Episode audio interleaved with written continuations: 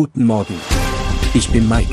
Sie hören den Immobilienwiki-Podcast auf Spotify, Apple und überall, wo es gute Podcasts gibt.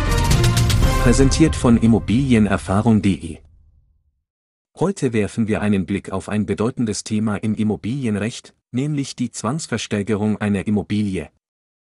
Die Zwangsversteigerung einer Immobilie ist ein gerichtliches Vollstreckungsverfahren, das vom Bezirksgericht durchgeführt wird.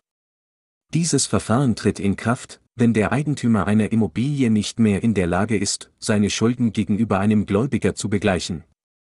In solchen Fällen wird die Immobilie des Schuldners versteigert, um die Forderungen des Gläubigers zu befriedigen. Die Zwangsversteigerung erfolgt auf Antrag des Gläubigers beim zuständigen Bezirksgericht. Sobald der Antrag genehmigt wurde, wird die Immobilie zur Versteigerung freigegeben. Dieser Prozess ermöglicht es dem Gläubiger, seine ausstehenden Forderungen zu realisieren.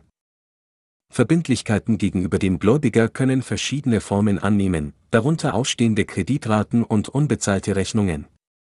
Die Zwangsversteigerung stellt somit einen rechtlichen Weg dar, um die finanziellen Ansprüche des Gläubigers zu sichern.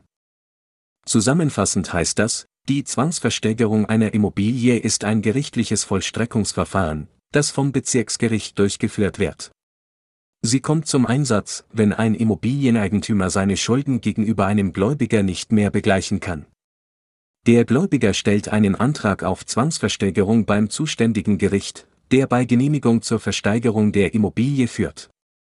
Dieser Prozess dient dazu, ausstehende Forderungen des Gläubigers zu decken. Wir freuen uns darauf, Sie auch in der nächsten Folge begrüßen zu dürfen. Schauen Sie gerne jederzeit bei immobilienerfahrung.de vorbei und abonnieren Sie unseren Podcast, um keine Folge zu verpassen. Bleiben Sie dran und bis zum nächsten Mal.